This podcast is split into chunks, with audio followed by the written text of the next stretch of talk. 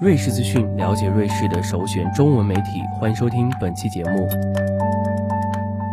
瑞士博物馆文化，珍惜历史，使得永恒。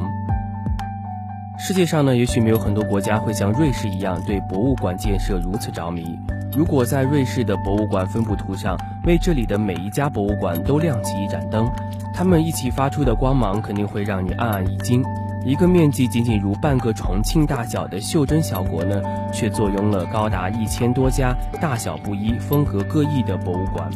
它们分布在不同的地方，像繁星一样密集，也像繁星一样闪烁，一并照亮了整个瑞士博物馆文化的夜空。按照藏品以及功能的不同，瑞士博物馆协会为本国的博物馆大致归纳为八个类别，分别是考古博物馆、艺术博物馆、历史博物馆。民族博物馆、主题博物馆、历史自然博物馆、地区博物馆和技术博物馆。不过，这种划分呢，并不是绝对的，尤其是在展现瑞士近代人文生活形态和民族风俗的博物馆中，有为数不少的博物馆都可以被归纳在双重甚至多重的类别。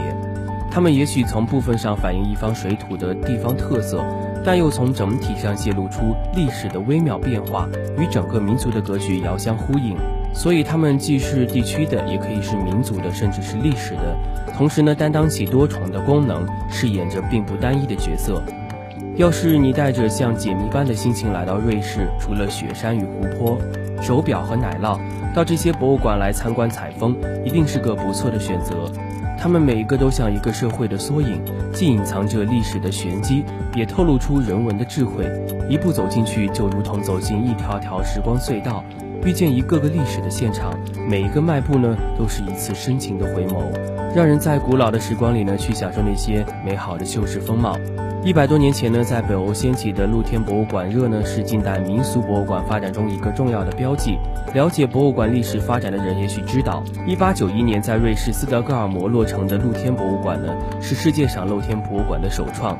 然而，你可能不知道的是，其实，在同一时间，瑞士已经有人把相同的想法提了出来。但由于多种原因，直到1963年，瑞士联邦委员会才成立了专家委员会，正式讨论巴伦伯格露天博物馆的承建问题。1968年，博物馆进入正式的奠基阶段，着手为那些有着历史与文物价值但年久失修的老房子登记入册。十年后的一九七八年，巴伦伯格露天博物馆在伯尔尼州终于正式落成，开始对外开放。为了确保带有不同地方特征的旧建筑和老房子能够在全国的海选中被均匀地挑选出来，政府把建设巴伦伯格露天博物馆的整个学术基础都交由专门研究瑞士农舍的本国专业人士进行规划。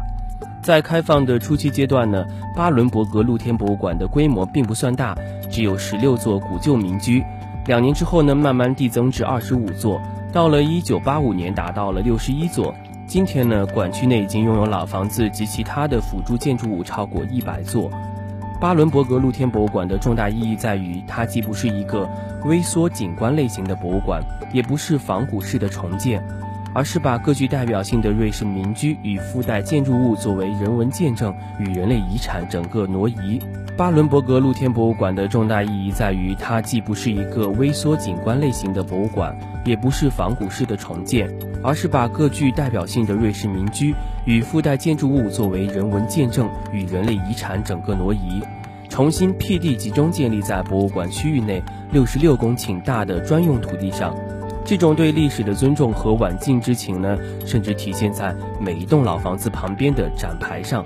这些图标呢，都认真地标注下老房子的原址，甚至用不同的文字阐述了老房子的历史。务求一砖一瓦都保留下来原来的面貌，不让时光或者搬迁消失掉任何一个相连的细节。这种用心的保护和记录，使今天的巴伦伯格露天博物馆能够以一个原汁原味的传统村镇示人。除了房舍、教室、粮仓、店铺、作坊、磨坊、畜舍都与过去一样，还有花园、田野、牧场、草地，甚至代表整个国家序范围的动物多达二百五十只。不仅如此呢，馆内还有三十多种手工作坊的制作还原展示，制陶、织布、钩针、打羊毛、做面包、熏香肠、制奶酪。参观者不仅能见到本国的真人示范，还可以自己动手参与劳动。如果有需要，甚至可以在这里旧式的理发铺，让老师傅用传统的古旧方法帮你剃个头、刮刮胡子，以鲜活而生动的方式去唤醒那些沉睡的记忆。好了，以上就是本期节目，更多精彩，欢迎关注蜻蜓 FM 瑞士资讯。